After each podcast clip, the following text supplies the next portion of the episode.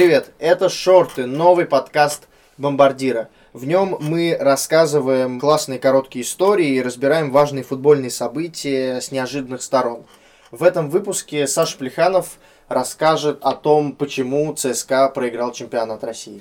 Смотрите, как менялась ситуация по очкам между ЦСКА и «Зенитом» с осени до окончания 27-го тура. Именно тогда «Зенит» официально стал чемпионом. После 17 осенних туров ЦСКА шел третьим и отставал от «Зенита» на 4 очка.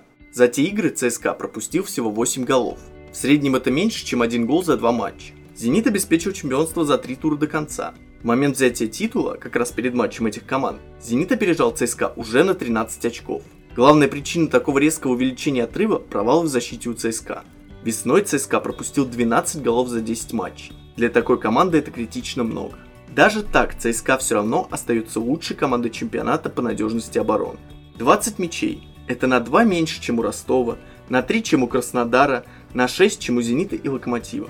Внешне все нормально, но не для ЦСКА. В центре защиты поменялись персонали, а лидеры стали играть хуже. Сравниваем. Осень 2018 -го. В центре защиты у ЦСКА играют переведенные с фланга на Бабкин, Бикао, Магнусон, Чернов, иногда Биол.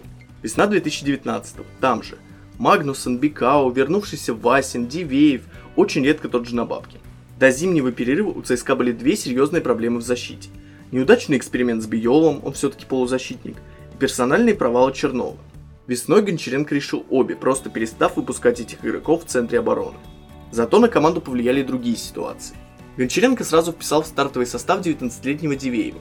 Парня взяли из Уфы, он талантливый, много старается – но для сыгранной за 17 туров обороны это стало лишней тяжестью. Обратите внимание, Акинфеев чаще кричит именно на Дивеева. Иногда ему банально не хватает опыта. До весны 2019-го Дивеев сыграл только две игры в РПЛ, весной сразу 7.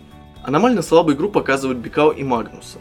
Оба проигрывают персональную борьбу и спят в ключевые моменты, это признавал даже сам Магнусон. Осенью эти двое играли выше своего уровня. Отсюда были победы над Реалом в Лиге Чемпионов и успех в ключевых играх РПЛ. Гончаренко перестал угадывать со схемой, защитники промахиваются по мячу, а Кенфеев не всегда занимает правильную позицию. Фернандес получил вторую в карьере красную карточку в РПЛ. Все эти мелочи из разных эпизодов складываются вместе и добивают ЦСКА. Весной ЦСКА провалил по счету ровно половину матчей. Это были игры с Арсеналом, Уфой, Оренбургом, Краснодаром и Динамо. В них команда пропустила 11 из 12 весенних мячей и взяла всего 2 очка.